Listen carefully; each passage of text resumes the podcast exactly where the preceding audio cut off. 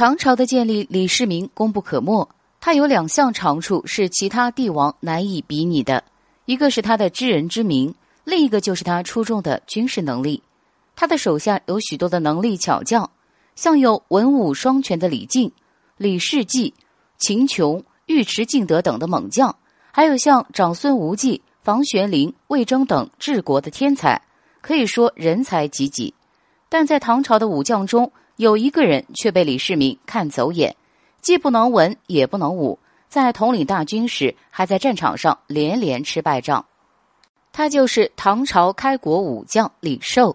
此人虽然不行，但是李世民却依然用他。原来他有一个不同于常人的出身，他是唐高祖李渊的堂弟，李世民的堂叔父。在最早的时候，李渊和李世民起兵，他在长安起兵响应。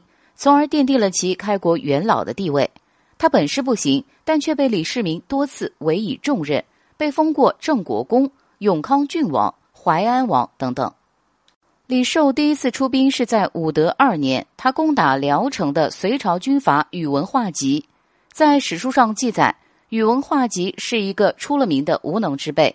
本想着此战应该凯旋而归，但在战场上数日不能攻克。河北军阀窦建德仅用两天的时间就将聊城攻下，活抓了宇文化及。后窦建德与唐朝发动了正面冲突，李寿听闻此人来攻城，弃城而逃走。